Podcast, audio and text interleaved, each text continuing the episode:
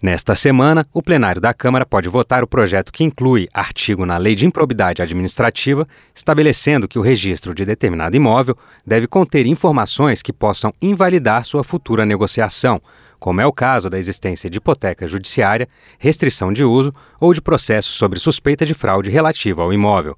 O objetivo é resguardar o comprador de boa-fé que adquire o bem sem conhecimento de situações que possam levar à ineficácia futura da transação.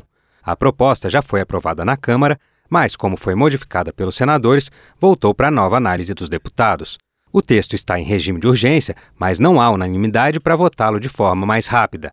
O PSOL é contra a urgência, como explica o deputado Tarcísio Mota, do PSOL do Rio de Janeiro. Nós entendemos que precisaríamos de mais tempo para analisar o projeto e, na nossa opinião, ele flexibiliza determinadas situações que, para fins de probidade administrativa, significam a indisponibilidade dos bens. Da forma como está colocado, não cabe, na nossa opinião, urgência nesse momento. A urgência é apoiada pela oposição, como destacou a deputada Adriana Ventura, do Novo de São Paulo, durante a votação para que a proposta passasse a tramitar de forma mais rápida. E a gente não acha certo que alguém que compre um imóvel e durante o período de compra de imóvel, que esse terceiro de boa-fé que tirou certidão, seja penalizado. Então a gente orienta assim e a minoria também orienta assim. Outra possibilidade na agenda legislativa é que sejam pautadas medidas provisórias de crédito extraordinário editadas no ano passado pelo governo Lula Lula e que perdem a validade nas próximas semanas.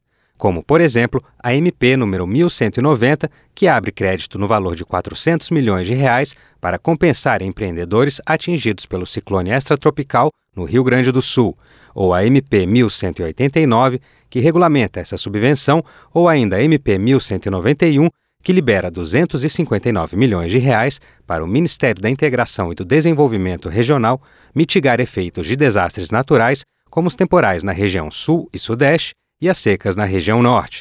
É importante lembrar que medidas provisórias entram em vigor na data de publicação, ou seja, os créditos ficam disponíveis assim que o presidente assina. Mas a aprovação das MPs no Congresso é importante para poder prorrogar a validade dos recursos que ainda não foram utilizados. Essas e outras votações você acompanha no portal da Câmara, na rádio e na TV Câmara, no nosso canal no YouTube e nas nossas redes sociais. Da Rádio Câmara de Brasília, Santiago Delap.